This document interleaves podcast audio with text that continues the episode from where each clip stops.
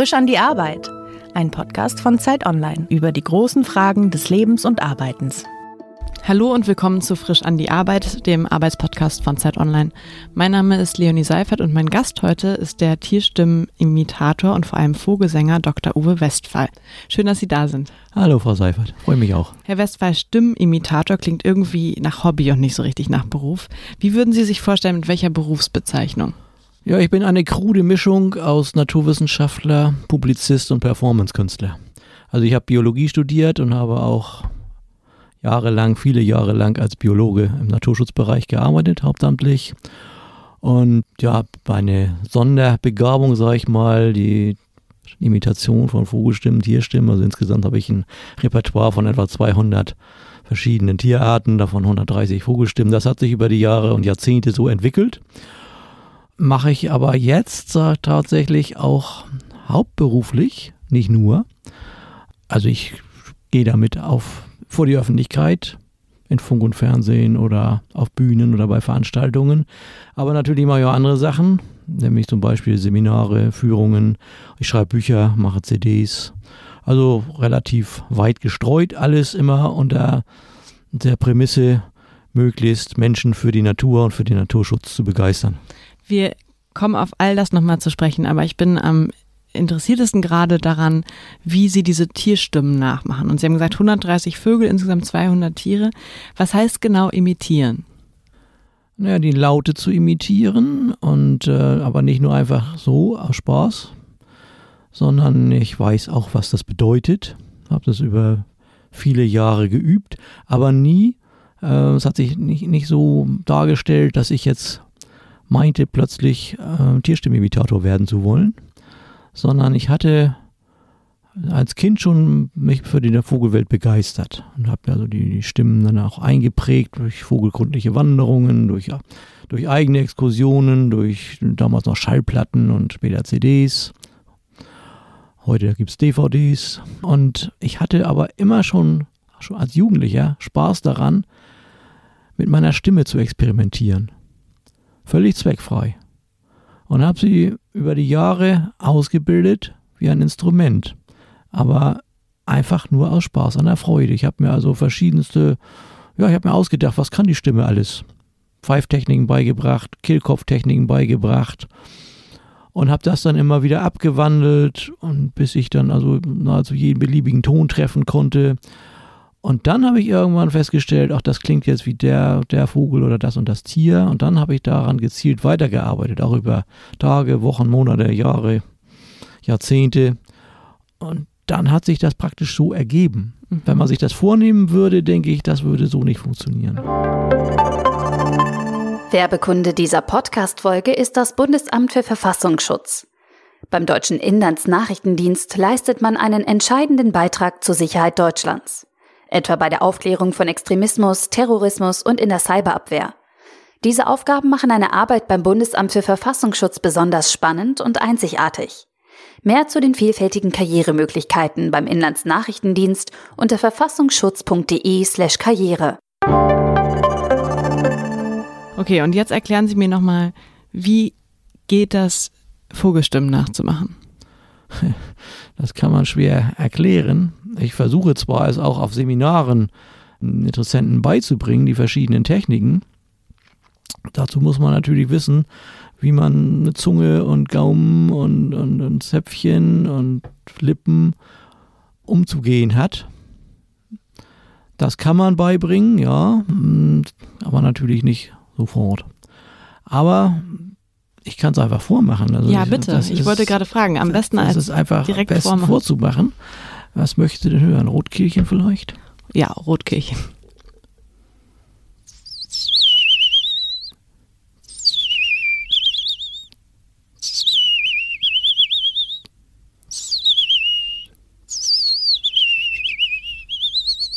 Also silberhelles Perlen. Und das ist immer sehr hilfreich, wenn ich so eine Führung mache und da singen meinetwegen fünf oder sechs oder mehr Vogelarten durcheinander. Und ich kann es dann vormachen und dann hört man es auch raus. Was ich hingegen nicht mache, was viele Menschen nicht begreifen können, Ich mache es nicht, um die Vögel anzulocken, um sie beobachten oder zeigen zu können oder um sie zu ärgern. Mhm. Weil das kann Vögel sehr irritieren oder sogar gefährden. Wenn sie denken, er ist ein unbekannter Rivale im Revier, den wollen sie vertreiben. Also man muss schon auch sehr respektvoll mit dieser Fähigkeit umgehen. Mhm. Aber die Vögel, also das Rotkehlchen würde jetzt, wenn sie das in ihrem Garten machen, denken, ah, das ist ein anderes Rot Rotkehlchen. Genau, ja. Und was macht das Rotkehlchen dann? Rotkehlchen sind ja äußerst aggressiv. In dem Fall würde es sich, mich sicherlich nicht angreifen. Aber es würde hektisch umherfliegen, wenn es mich denn nicht sieht. So, die Vögel sind ja nicht blöd. Aber mal angenommen, es würde jetzt mich nicht sehen und ich wollte es anlocken, dann würde es hektisch umherfliegen und würde denken, es ist ein Rivale im Revier und würde suchen und nicht finden und würde Zeit und Raum vergessen, würde unaufmerksam gegenüber drohenden Gefahren im besten Falle einfach nur Zeit und Energie verschwenden. Oder man kann sogar auch manche Vogelarten, die vielleicht gerade aus dem Süden gekommen sind und ein Revier besetzt haben, damit vertreiben. Das natürlich vor allem dann, wenn man also einen Tonträger benutzt und den entsprechend laut stellt. Es gibt genügend Leute, die das machen, um, um auf Vogelprotein-Führungen den Teilnehmerinnen und Teilnehmern dann auch die Vogelarten zu präsentieren. Das lehne ich grundsätzlich ab und das mache mhm. ich auch nicht. Und wie macht der Mauersegler? Ja, schrille Töne auf jeden Fall. So.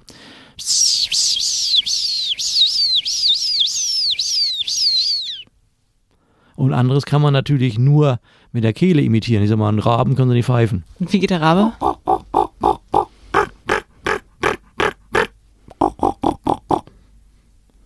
Wobei Raben haben als soziale Vögel 80 verschiedene Laute, die kann ich auch nicht alle. Mhm. Und welcher hat den schönsten Gesang, kann man das sagen? Hm, Schönheit liegt im Ohr des Betrachters. Und in Ihrem Ohr? Also was ich immer gerne nachmache, ist die Feldlerche, Mhm. die hoch am Himmel steht.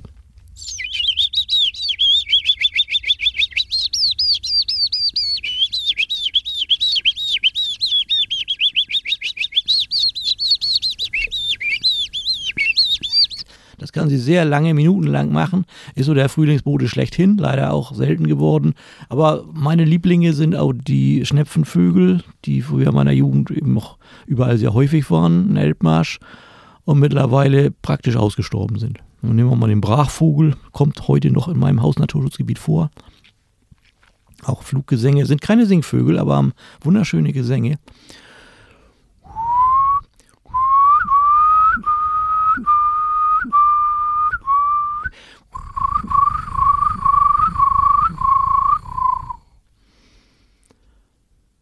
Also das ist schon, ja, geht irgendwie zu Herzen, weil das ich eben auch damit aufgewachsen bin und es ist, tut schon weh, wenn man das heute nicht mehr hört. Könnten Sie mir einen ganz einfachen Vogel beibringen? Ja, ganz, können Sie pfeifen? Ja. Na gut, dann versuchen wir mal die Kohlmeise. Der, der Rhythmus ist das eine. Man muss aber immer die Klangfärbung treffen. Dazu muss ich aber sagen, Vögel haben ein komplett anderes Lauterzeugungsorgan als Menschen. Die haben eine sogenannte Syrinx und insbesondere bei den Singvögeln ist das Ding sehr komplex gebaut.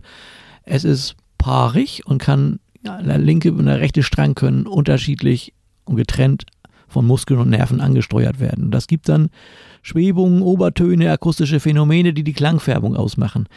Da wir keine Syrinx haben als Menschen, Säugetiere haben sowas eben nicht, die haben einen Kehlkopf, haben die Vögel auch, aber die haben eben zusätzlich die Syrinx, muss man versuchen, diese Klangfärbung mit eigenen Mitteln hinzukriegen. Und bei der Kohlmeise speziell ist das eine sehr metallische Klangfärbung. Stellen Sie sich vor, Sie schlagen mit einem kleinen Hämmerchen auf Metall.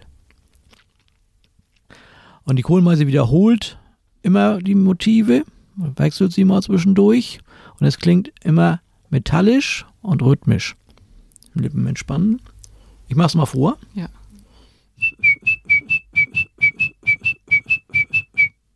Okay, ich versuch's. Ja, so noch ein bisschen unrein, aber schon im Prinzip so ein metallischer Unterklang war schon zu hören. Ich weiß gar nicht, wo man diesen Ton macht. Ja, das muss man ein bisschen ausprobieren. Ist ja relativ vorne. Oder dreisilbig.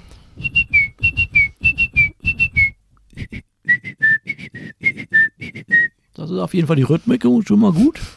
Ja, das ist klar, man kann das nicht so mal eben.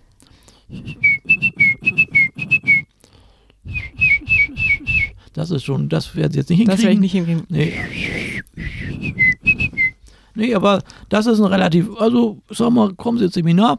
Wir machen natürlich dann auch erstmal Stimmübungen.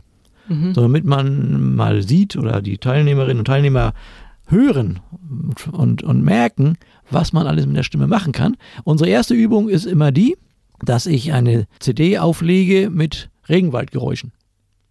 Weil wenn man gleich mit etwas Bekannten versucht anzufangen, dann hat man mal die Schere im Kopf, nee, das klingt dann doch anders, die Kuh klingt anders und der Hund klingt anders. Sondern ich mache also Regenwaldatmosphäre. Der Seminarraum wird mehr oder weniger ausgeräumt, das heißt die Stühle und Tische an die Seite geschoben, dass man Platz hat, sich zu bewegen, da wird das so halb abgedunkelt. Und dann sage ich so, wir machen jetzt eine Dschungelexpedition. Ich nenne diese Übung nämlich das Dschungelcamp. Wir machen jetzt eine Dschungelexpedition und spiele dann diese Hintergrundgeräusche. Und dann sage ich so, nun versucht mal, Töne hervorzubringen und Geräusche, Laute, Töne sind ja rein, ganz reine Sachen, ähm, die dazu passen könnten. Es ist unerheblich, ob es die tatsächlich in der Form gibt. Das heißt, es können Vögel sein, Papageien oder, andere Vögel, die haben oft sehr klangvolle Pfiffe und Gesänge und, und oder es können Affen sein, es können Frösche sein oder Zikaden sein. So, und dann sind die Leute erstmal ein bisschen unsicher, aber dadurch, dass sie rumgehen und dann probieren sie ein bisschen und ihr könnt auch in Interaktion gehen, stimmlich. Und ich mache da ein bisschen was vor, aber ist immer diese Atmosphäre dann. Und das dauert gar nicht lange, ein paar Minuten. Und die Leute bringen Töne hervor, die so auch, im, die da zu diesem Urwald-Sound total gut passen. Und dann sich gegenseitig auch irgendwie an, an, an Pfeifen oder machen und tun. Und dann werden sie erstmal locker. So lockern wir erstmal die Zunge oder machen Stimmübungen. Nachher machen wir jetzt Triller bei Zungentriller. Sowas? Ja, auch. Aber dann stellen wir uns im Kreis auf zum Beispiel. Und dann machen wir.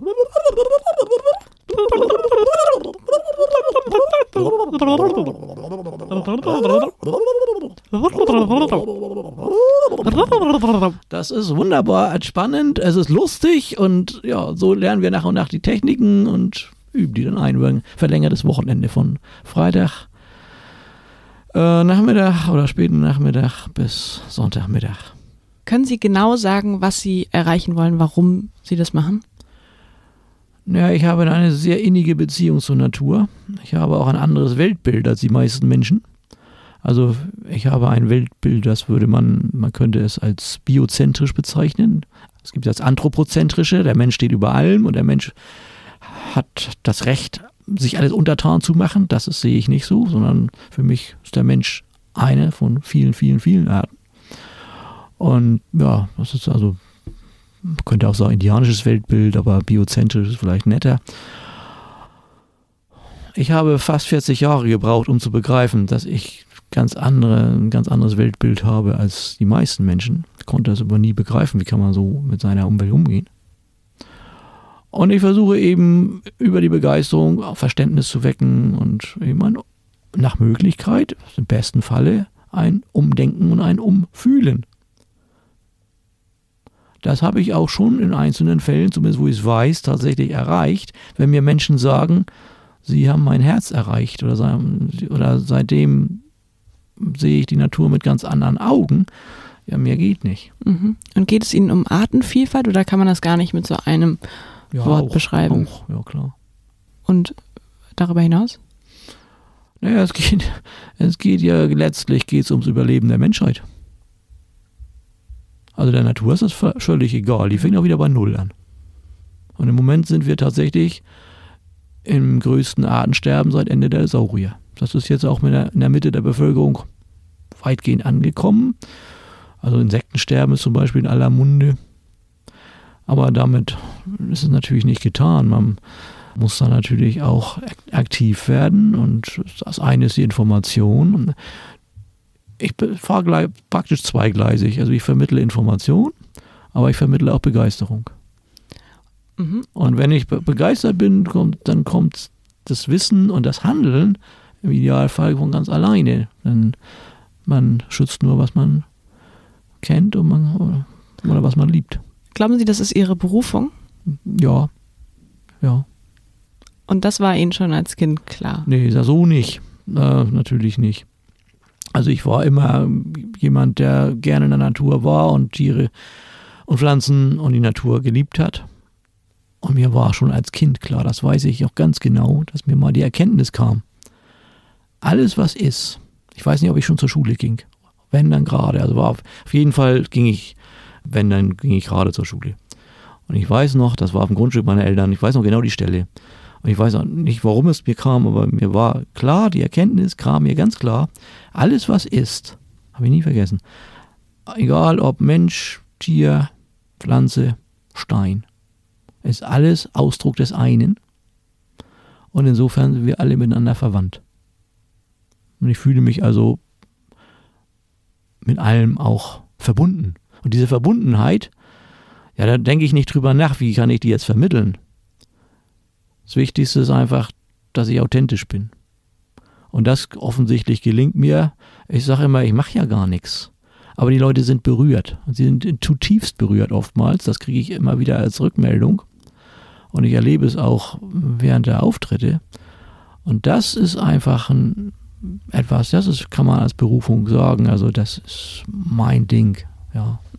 Und Sie haben sich dann mit 40, als Sie 40 waren, selbstständig gemacht, war nachdem ich da 40? Sie Ja, ich weiß nicht, das war vor mit Ende 40. 2003 war das. Mhm. Nachdem Sie lange Jahre beim Naturschutzbund Mhm, gearbeitet genau. haben, wieso war der Zeitpunkt gekommen, dass Sie sich selbstständig gemacht haben? Ach, das gab äußere Umstände, die dazu geführt haben, dass ja, mehr will ich das jetzt gar nicht ausführen. Mhm. Also es war keine freiwillige Entscheidung und ich konnte mir auch nicht vorstellen, dass ich jemals mich selbstständig machen würde. Ich wollte ja als Wissenschaftsjournalist arbeiten. Deswegen hatte ich auch die Ausbildung gemacht zum Fachzeitschriftenredakteur, was auch eine, keine Notlösung war, sondern ich habe es mit großer Begeisterung gemacht. Ich habe ja immer gerne und viel geschrieben. Und ähm, da mir das aber nicht gelungen ist, weil ich damals schon Mitte 40 war und die Dame vom Arbeitsamt mir gesagt hat, das können Sie gleich vergessen, mit Mitte 40 noch einen Job zu kriegen. Fand ich damals unmöglich, aber sie hatte recht. Und ja, ich dann eben als freiberuflicher Fachzeitschriftenredakteur nicht so richtig einen Fuß auf die Erde gekriegt habe, weil ich nicht verkaufen kann. Das ist nicht meins. Also recherchieren und schreiben wunderbar, aber verkaufen eben nicht. Und dann hab, hat es sich eben so ergeben, weil ich, dann habe ich diese CD gemacht, wo ich gedacht habe, ach, die könnte ich dann bei meinen Führungen mal mit verticken. Hatte aber gar nicht an einen Verlag gedacht und denke, ach, naja, dann doch, doch vielleicht ein Verlag. Und ich kannte einen Verlag, der eben solche CDs macht, so Naturgeschichten. Mhm. Den kannte ich schon aus einem anderen Zusammenhang, aus meinem früheren Berufsleben. Und da habe ich dann einfach mal ein Exposé geschrieben und habe gedacht, okay, wie ich mir das vorstelle, auf der Grundlage der Aufnahmen, die ich für meine damalige Freundin gemacht hatte. Und ich dachte, naja, die werden ja vielleicht in, vier bis sechs Wochen werden sich ja vielleicht mal melden. Und nächsten Morgen, ganz früh morgens, rief da gleich der, der PR-Chef da an und sagte, oh, das ist eine tolle Idee und erzählen Sie doch mal mehr darüber. Mhm. Und dann habe ich ihm erzählt und dann habe ich ein paar Stimmen übers Telefon gemacht. Das ist ja genial, sagt er. Und haben Sie da auch irgendwas schon Näheres? Ich sage, ich kann Ihnen die Texte, soweit sie vorliegen, also jetzt, was ich ihr damals auch gesprochen hatte, die hatte ich ja noch als Texte, habe ich rübergeschickt. Und dann sollte ich ein paar Hörproben schicken. Naja, und dann habe ich die Texte rübergeschickt und nächsten Morgen rief der Verlagschef höchstpersönlich an. Fand das ganz super. Also war begeistert von, von dem Konzept und wollte auch Hörproben haben. Die Hörproben habe ich aber bis heute nicht abgeliefert. ich habe es gleich erst aufgenommen. Sie haben es auch ein bisschen im Studio überarbeitet. Ja, und dann relativ, dann, dann hat Frank Elsner praktisch über eine Spiegelrezension ist darauf aufmerksam geworden, hat mich den, den Menschen der Woche eingeladen. Also Frank Elsner kann man sagen, hat mich entdeckt. So, mehr oder weniger. Und dann nahm das seinen Lauf. Und Ich habe jetzt also sehr, sehr viele Auftritte in Funk und Fernsehen schon Ja. absolviert, weil Sie eben was Besonderes ist. Ja, und so ging das dann weiter. Und dann habe ich noch die andere CD aufgenommen. Auch, ich habe gedacht, okay, du kannst ja auch noch Säugetiere und Amphibien, also Frösche, Kröten, Unken oder Heuschrecken und sowas. Habe ich dann auch mal vorgeschlagen dem Verlag, ob man das mal bei Gelegenheit mal machen könnte. Haben sie nicht gesagt, nicht bei Gelegenheit, sofort. Suchen sich ein Studio, wir bezahlen das. So. Und so kommt es, dass sie so Hörbücher machen, viele Bücher mittlerweile geschrieben haben, die äh, bei Amazon, habe ich geschaut, sehr hoch bewertet sind. Teilweise waren die aber auf Platz 1 sogar, ja. Ja, und was würden Sie sagen, hat dieser relativ späte und dafür aber doch sehr öffentlichkeitswirksame Erfolg und Bestätigung Ihrer Arbeit mit Ihnen gemacht? Ja, ich war auch in meiner Arbeit als, im Naturschutz, ähm, als hauptamtlich Angestellter war ich auch sehr erfolgreich. Also, nur es war eben eine andere Arbeit und da machte man sich oftmals keine Freunde mit, weil es eben so im Spannungsfeld zwischen Großverfahren, im Spannungsfeld zwischen Politik, Wirtschaft und Öffentlichkeit war. Das ist, da wird man ja oft gerne mal zerrieben. Ne? Aber ja, was hat es mit mir gemacht? Es macht mich glücklich, es macht mich auch demütig der Erfolg macht auch demütig, weil es ist einfach eine Gnade, so arbeiten zu dürfen und Herzen berühren zu dürfen, ist etwas, was ein, das ist das Optimum für einen Künstler.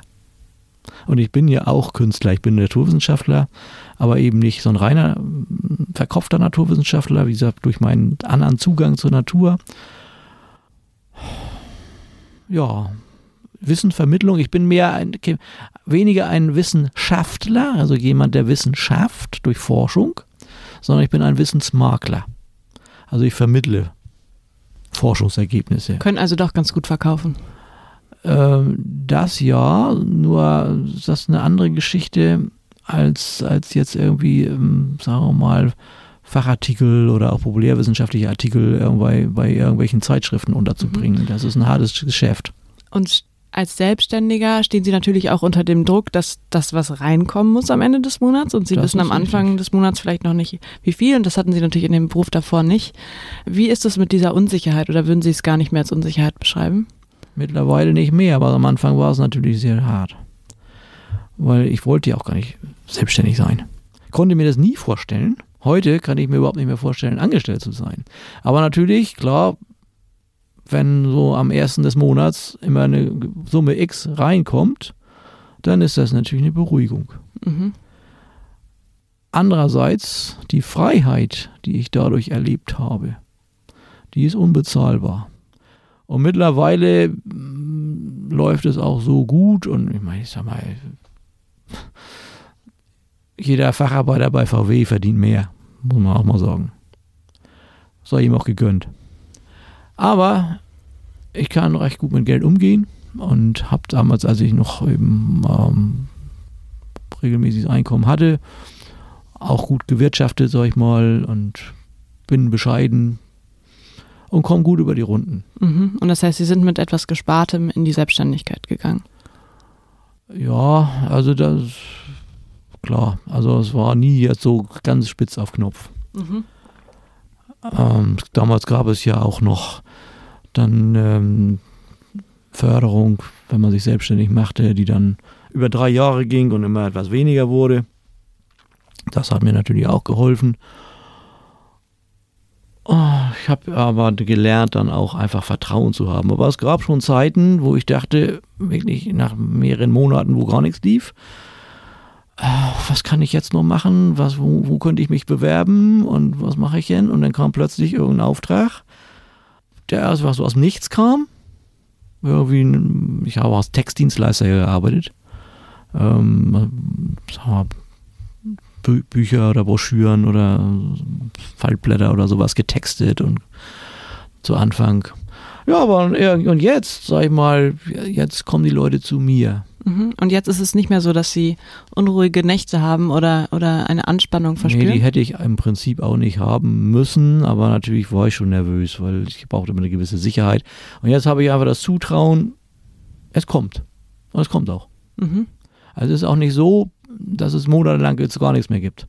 Aber zu Anfang, ich war es auch nicht gewöhnt, so selbstständig zu sein und konnte, weil ich war, ich bin nicht der Typ, der eigentlich selbstständig ist. Sie brauchen eigentlich Regeln. War, ich, oder war, ich da, war ich damals nicht. Mhm. Heute sieht das anders aus. Aber ich mache es ja nun auch schon eine ganze Zeit lang. Seit 2003, also 16 Jahre. Und muss sagen, so die letzten, oh, kann sagen, seit 2007 geht's gut. Mhm. Und Sie haben eben gesagt, diese Freiheit, die man hat als Selbstständiger, ist sehr wertvoll. Wie sieht denn Ihr Arbeitsalltag aus? Kann man von einem Alltag sprechen? Das kann man gar nicht so leicht sagen, weil es auch sehr vielfältig ist. Also früher, als ich noch angestellt war, da bin ich morgens um, um acht oder halb neun ins Büro gegangen und irgendwann oft weit nach Feierabend wieder raus. Hatte dann aber auch irgendwann Burnout und ich sah die Sonne nicht mehr sozusagen, weil ich mich auch sehr mit identifiziert habe und ähm, alles mit nach Hause genommen habe, also geistig auch. Mhm. Ja, heute, es kommt ganz drauf an. Also wenn ich ein Buch schreibe, dann ist es relativ leicht, weil dann bin ich wirklich voll dabei und dann ist vormittags Recherche und nachmittags fange ich an zu schreiben. Wann beginnt der Tag? Das ist auch unterschiedlich, also je nachdem, wo ich bin. Ich habe ja noch ein Domizil am Schalsee, also wo ich ja mein, mein Bei Hamburg auch? Na, das ist in Westmecklenburg, am Ostseite des Schalsees. Da habe ich ein bisschen anderen Rhythmus. Also ich bin eher eine Eule. Was bei, für, für Vogelbeobachter natürlich nicht so günstig ist. Wie macht die Eule? Es gibt verschiedene Eulen. Ne? Aber ich habe den Waldkraut zum Beispiel äh, bei mir am, am Schalsee direkt gegenüber in der Kirche. Und das Männchen.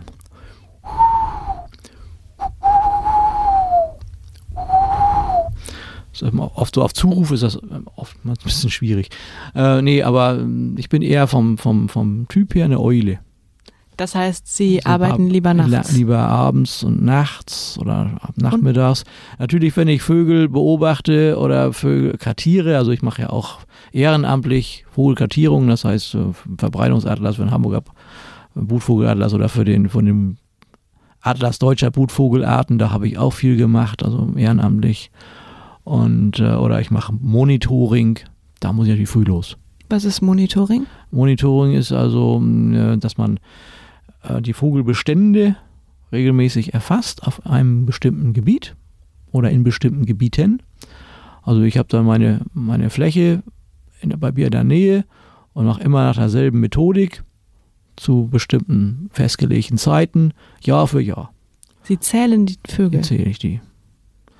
Also im Frühjahr macht man Brutvögel und im Winter Wintervogel-Monitoring es ist nicht so genau, also man jetzt mal tatsächlich alle Vögel erfasst, darum geht es auch nicht. Es geht um relative Abweichungen mhm. von Jahr zu Jahr. Und das ist das Monitoring. Verstehe. Und da müssen Sie früh aufstehen zum Beispiel. Da muss ich natürlich früh aufstehen, weil Vögel natürlich auch früh unterwegs sind und mittags muss man nicht mehr losgehen. Also im Winter geht das nochmal eher, da kommt auch das Wetter drauf an, aber also ich sag mal im Mai dann, wenn man da erst um acht losginge, das zu spät. Mhm. Aber wenn Sie jetzt nicht kartieren oder Monitoring machen, ja. wann, wann stehen Sie eigentlich am liebsten auf? Wenn ich ausgeschlafen habe. Das ist manchmal um acht. Also im, Früh im Sommer ist das, kann das auch um sieben sein, aber im Winter kann das auch schon mal manchmal um halb zehn sein. Mhm. Und dann kommt aber darauf an, was ich zu tun habe. Mhm. Also ein Buch, Buch schreiben, ich brauche morgens mich nicht an den Schreibtisch zu setzen. Das kannst du vergessen, das geht nicht. Mhm. Früher war das auch noch anders. Also ich bin ja früher, als ich war Fahrschüler, und wir haben um Viertel vor acht angefangen und ich bin dann um, um, um zehn vor sechs oder sowas, glaube ich, aufgestanden und bin dann irgendwie um, um 20 vor sieben aus dem Haus, um dann um Viertel vor acht da zu sein, also mit, mit, mit, mit ähm, Fahrrad, mit, mit dem Zug und dann nochmal fast drei Kilometer zu Fuß. Und auch Sommers wie Winters. Und die waren alle top gesund. nee, da konnte ich das besser, aber jetzt lasse ich so meinen Rhythmus und wenn ich früh morgens mich an den Schreibtisch setze, um, um was zu schreiben, also ich kann bestenfalls meine eigenen Sachen redigieren oder andere Sachen redigieren. Aber kreativ bin ich dann erst am besten abends. Mhm. Also ich fange meistens an, so ja, die letzten Bücher, da habe ich dann meistens so, weiß ich, nach dem Mittag irgendwie zwei, halb drei angefangen. Vormittags mache ich dann irgendwie Recherche oder ganz Hausarbeit oder ganz was anderes oder gehe raus oder einkaufen. Und dann ja, mache ich aber auch manchmal bis nachts um drei. Mhm. Und sonst, ja, je nachdem. Also ich bin ja sehr viel unterwegs. Dann kommt es natürlich darauf an, also jetzt bin ich hier in Berlin, aber ich bin also auch ähm, ja, all over Germany und auch im Ausland unterwegs für Auftritte. dann ist das natürlich die Arbeit. Dann wird der Rhythmus dadurch vorgegeben, also als mit der Bahn fahren dahin und da gegebenenfalls übernachten und wieder zurückfahren. Also dann wird das, der Rhythmus einfach dadurch vorgegeben. Mhm. Und dann haben Sie eben gesagt, Sie hatten Burnout in dieser Zeit, in der Sie als Angestellter gearbeitet haben. Haben Sie daraus etwas gelernt, wie Sie jetzt anders die Arbeit angehen? Ja, damals habe ich ja wirklich, also ohne Rücksicht auf Verluste, praktisch immer nur für die Sache gearbeitet, ohne auf mich überhaupt zu achten. Ich hatte das, ich hatte das sogar schon während meiner Studienzeit mal, während der Promotion. Und äh, wenn dann noch erschwerte Bedingungen hinzukommen, dann kann das mal passieren. Also jetzt würde ich da sehr viel besser auch darauf achten, weil ich war wirklich gar nicht mehr fähig, irgendwas zu machen. Ähm, nö, und jetzt bin ich ja auch selbstbestimmt und kriege also sehr viel Bestätigung. Es ist jetzt auch nicht mehr, ja, natürlich, man neigt dazu als Selbstständiger selbst und ständig. Klar, mhm. ich habe auch kein Büro, ich habe ein Arbeitszimmer, aber ich brauche vom, ich sag mal, von meinem Bett bis an den Schreibtisch brauche ich irgendwie 10, 12 Schritte. Und es kommt durchaus vor, gar nicht so selten, bevor ich überhaupt aufstehe, sitze ich schon am PC check meine Mails, guck mal so, was so los ist. Manchmal auch durchaus mal zwei Stunden. Oder mir fällt noch beim Einschlafen was ein, das hatte ich auch schon mal beim Schlusswort für ein Buch. dann fiel mir was ein, noch eine gute Formulierung, dann schmiss ich nochmal mein PC an und hab dann, dann floss es plötzlich, was ja auch entsprechend spät war, dann so oft bin ich dann kreativ. Dann habe ich das ganze Schlusskapitel geschrieben an einem, in einem Rutsch weg und auch nicht mehr verändert. Das war gut so. Aber haben Sie gelernt aus dem, aus dieser Erfahrung mit den Zeiten, in denen Sie äh, zu viel Stress hatten und Burnout bekommen haben, dass Sie jetzt sich Pausen einrichten, also eben nicht frei und ständig? Ja. Ja, jetzt kann ich ja auch in die Natur gehen. Das Paradoxe war ja, ich habe im Naturschutz gearbeitet, habe aber die Natur gar nicht mehr kennengelernt, weil ich war auch keine Zeit. Ich habe montags bis freitags, und freitags meistens hatten wir sogar halb vier frei, dann war ich selten vor sieben weggegangen. Und manchmal war ich um neun oder halb zehn noch da. Und dann war ich am Wochenende einfach platt und habe nicht gar nichts mehr gemacht. Mhm.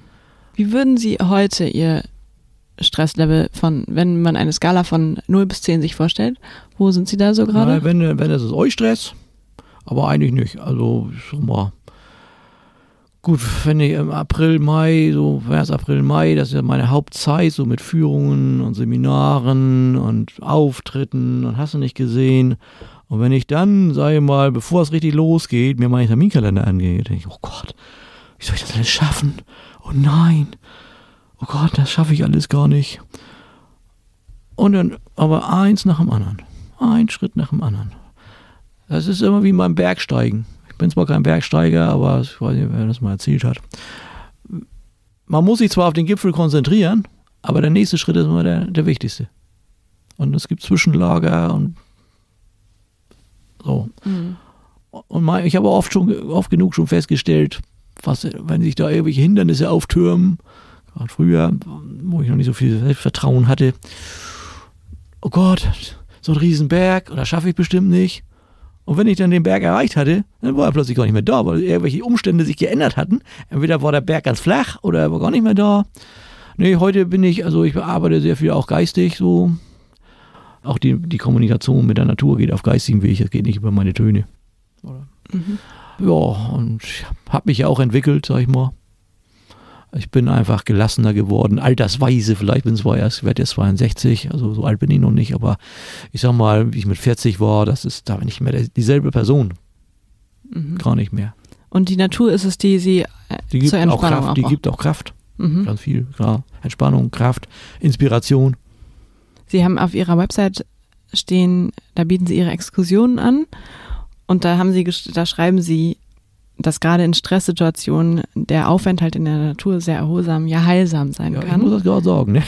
ja, also, also wer sind diese Menschen, die dann an ihren Exkursionen teilnehmen? Sind das gestresste Großstädter oder sind das eher Kinder oder sind das Touristen? Kinder war, das war früher, als ich selbst noch Kind oder Jugendlicher war, da war das deutlich mehr als jetzt. Das ist halt bei meinen Exkursionen kaum mehr. Hm, nee. Es ist ja unterschiedlich, es sind teilweise Touristen, ja. Also ich will nicht sagen, dass gestresste Großstädter sind. Man, da müsste ich es anders vermarkten. Könnte ich auch. Hatte ich sogar mal versucht über eine Krankenkasse, aber sie gesagt, ja, ich bin aber dafür nicht qualifiziert. Ich könnte das wunderbar, aber ich bin weder Arzt noch Psychotherapeut noch Physiotherapeut noch Yogalehrer noch irgendwas. Die Krankenkasse fand es toll, aber wir dürfen es nicht fördern. Gut, dass ich, das ist jetzt nicht so mein Anliegen mehr. Ich, wer kommt, der kommt. Und die kommen aus ganz Deutschland, kann ich sagen. Also muss ich, bin ich immer sehr erstaunt. Die kommen dann wirklich, ich denke, die kommen sich nicht jetzt meinetwegen. Doch. Die kommen aus Nordrhein-Westfalen, die kommen aus Bayern, zu mir nach Hamburg oder an Schalsee. Ich sage das nicht ernst, sie kommen nicht von so weit her. Da gibt es ja auch vogelkundige Wanderung. Ja, nee, das ist was anderes. Also die wollen lieber, sie, sie wollen, wollen eigentlich Sie kennenlernen. Wollen mich, und die wollen mich, ja. Mhm. Die wollen auch mal Vogelstimmen hören, egal was ich anbiete. Das sind ja auch manchmal ganz andere Sachen, die ich anbiete. So landschaftsökologisch, kulturhistorische Führung habe ich jetzt gerade gemacht in der Heide. Ja, aber ich komme nicht drum rum, dann wenigstens auch ein bisschen was zu machen. Mhm. Ne? Sie haben eben gesagt, Ihnen geht es auch deshalb heute besser, weil Sie Anerkennung war nicht das Wort, das Sie benutzt haben, aber so ähnlich, weil Sie jetzt Aufmerksamkeit bekommen. Oder Wertschätzung? Ja, also ich, ich sag mal so, ich bin eigentlich eher zurückhaltend. Früher war ich ganz, ganz schüchtern mhm. und sehr zurückhaltend. Ich habe in einem Interview auch mal gesagt, früher war ich das Huhn im Käfig, heute bin ich der Adler, der über die Schluchten schwebt. Wobei es immer noch Zeiten gibt, wo der Adler vergisst, dass er Flügel hat. Sie haben sich jetzt in diesem Gespräch schon als Huhn, Adler und Eule bezeichnet? Na, die Eule, es gibt ja die Typen Lerche und Eule. Also Frühaufsteher die Lerchen und die Eulen sind irgendwie Spätaufsteher. Okay, also, ich habe sie jetzt abgebracht. Ähm, ja. Der Adler. Also sie waren ein ganz schüchterner Genau, typ. Und, und zurückhaltend bin ich immer noch.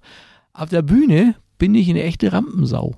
Da bin ich, also ich kenne kein Lampenfieber, oder so gut wie nicht, habe ich jetzt auch schon erlebt, bei bestimmten Situationen. Also jetzt nicht mehr.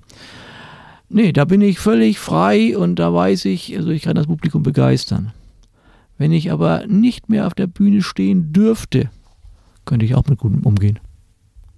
Weil ich, es ist schön, aber wenn es, wenn ich brauche das Bühnenleben nicht.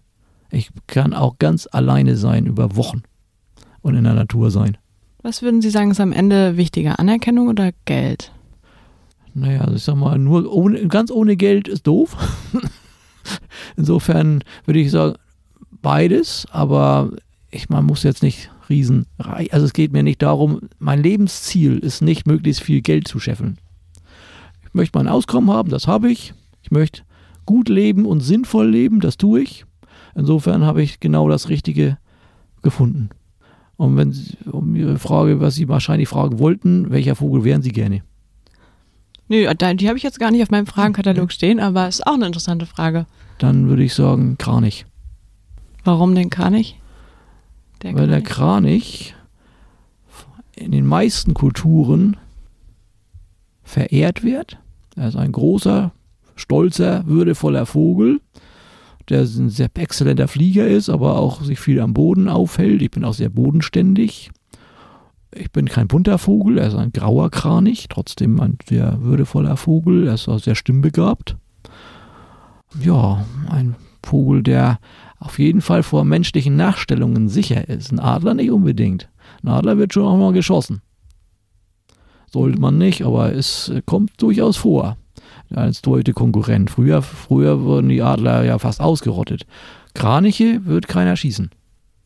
Und der Kranich singt der oder zwitschert der oder trällert der oder ja, was macht trompetet. der?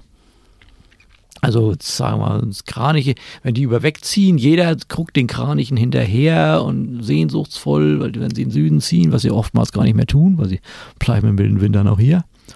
Aber dann so dieses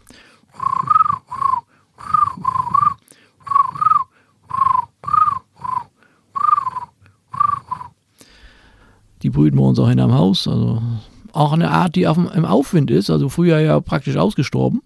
Im Osten gab es noch mehr, aber im Westen, in Westdeutschland, gab es ja nur noch ein Dutzend Paare. Und die wurden geheim gehalten, die Standorte, und dann gehegt und gepflegt und beschützt. Und heute, ja, der Kranich ist keine rote Listeart mehr. Dafür sind das Arten, die früher häufig waren. Stare, Spatzen, Schwalben. Die, die sind selten geworden. Sie haben ganz am Anfang etwas gesagt, was ich, worauf ich unbedingt zurückkommen möchte. Und zwar haben Sie gesagt, es ist nicht nur, Sie können nicht nur die Stimmen imitieren, sondern Sie wissen auch, was die Vögel fühlen oder so ähnlich. Ja, was sie damit gesagt. ausdrücken zumindest. Ne? Es gibt Gesang, da kann man auch wieder unterscheiden zwischen Werbegesang, Kampfgesang. Also gegen Singen tun ja im Prinzip nur die Männchen zur Brutzeit. Und hat zwei grundsätzliche Funktionen, der Gesang. Zum einen an ein arteigenes Männchen gerichtet, heißt es, hau ab, das ist mein Revier. Und an ein arteigenes Weibchen gerichtet, komm her, ich bin ein toller Bräutigam mit eigenem Grundbesitz, nimm mich. So, dann gibt es teilweise auch verschiedene Ausprägungen. Also ein Werbegesang klingt manchmal anders als ein Kampfgesang, wo zwei Männchen sich noch nicht die Reviergrenzen richtig festgelegt haben. Nicht jeder Vogel macht das. Also Stare und Schwalben zum Beispiel nicht und Spatzen, die verteidigen nur ihren Brutplatz, aber kein Revier. So, und dann gibt es ähm, auch noch eben verschiedene laute Rufe, also Rufe laut oder leise. Zum Beispiel Alarmrufe in verschiedener Intensität, gegen, auch noch wieder unterschiedlich gegenüber, ähm, sagen wir mal, äh, je, je, wie weit der Feind entfernt ist, ob es gefährlich ist oder noch nicht. Dann gibt es Flugrufe, Battlerufe, Standortrufe und alles Mögliche. Und haben die Vögel sich verändert seit ihrer Kindheit? Die Vögel selbst sicherlich nicht, aber die Vogelbestände, die haben sich dramatisch verändert, ja. Aber ich dachte jetzt eher an die Stimmung der Tiere. Nö, das kann man so ja nicht feststellen. Was man sagen kann, dass viele Arten Verstädterungstendenzen zeigen, das heißt, dass die in den Siedlungsbereich eingewandert sind. Waldvögel auch, die früher nie vorkamen, also mal Ringeltaube oder Eichelheer, die waren zu meiner Kindheit sehr selten. Die haben so es immer schon, aber heute sind es eben viele Waldvögel, Rotkehlchen gehört dazu, Mönchsgrasmücke oder Dompfaff oder Grünfink, die im Siedlungsbereich eben auch teilweise häufiger vorkommen mittlerweile als im Wald. Leider gilt das nicht für die Vögel der Agrarlandschaft. Die finden in unserem Siedlungsbereich keine Lebensmöglichkeiten, also ich sag mal Feldlerche oder Kiebitz oder so. Also das hat sich sehr verändert, ja. Und Arten, die früher häufig waren, wie gesagt, Schwalben, Stare, Mhm. Schwarzen, teilweise sehr stark abgenommen. Und ich sag, ich weiß noch, an meine erste Führung kann ich mich noch erinnern. Gleich am äh, Treffpunkt an einem Baggersee überflogen uns zwei Kormorane. Das war damals so spektakulär, dass ich das sofort der örtlichen Presse mitgeteilt habe. Heute sind Kormorane überall. Seeadler, Kranich, Uhu, Wanderfalke, gar nicht dran zu denken. Ja, heute keine rote mehr. In der freien Landschaft sieht man eher einen Seeadler als einen Elster. Mhm. Das ist mir noch nicht aufgefallen. Ich werde nach Seeadlern Ausschau halten. Können Sie sich vorstellen, irgendwann nicht mehr zu arbeiten? Na, arbeiten in dem Sinne, ich sage immer, ich arbeite im Prinzip ja gar nicht, weil ich mache das, was mir Spaß macht. Natürlich ist das Arbeit. Aber Arbeit, die Spaß macht, sieht man nicht als Arbeit an. Wobei ein Buch zu schreiben ist schon Arbeit, das kann ich schon sagen. Man fühlt Ja. sich wirklich wie, wie, wie eine Schwangerschaft und eine Geburt. Wobei ich das als Mann natürlich nicht beurteilen kann, aber offizielles Renteneintrittsdatum ist der 1.9.23. Mhm. Relativ bald, aber das bedeutet Ihnen Aber nichts das mehr. ist eher ein theoretisches Datum, solange ich ähm, auf der Bühne stehen darf oder ähm, Bücher schreiben kann. Also solange ich irgendwie dazu beitragen kann, die Welt zu einem besseren Ort zu machen, werde ich das sicher tun. Vielleicht in, in etwas reduzierterer Form, dass ich nicht mehr alle Aufträge annehme. Was manchmal auch anstrengend ist, wenn ich also an einem Tag in, in Spree, Spreewald fahre, da einen Auftritt abliefere und am selben Tag wieder zurückfahre. Das ist dann schon auch anstrengend, ja. Ich danke Ihnen sehr herzlich für das Gespräch. Ich danke auch. Das war Dr. Uwe Westphal. Ähm, schön, dass Sie hier sind. Und Sie, liebe Zuhörerinnen und Zuhörer, können uns gerne eine E-Mail schreiben an frischandiarbeit.zeit.de, wenn Sie diesen Podcast zum Beispiel loben wollen oder kritisieren wollen oder wenn Sie Ideen haben, wen wir das nächste Mal einladen sollen. Bis dahin.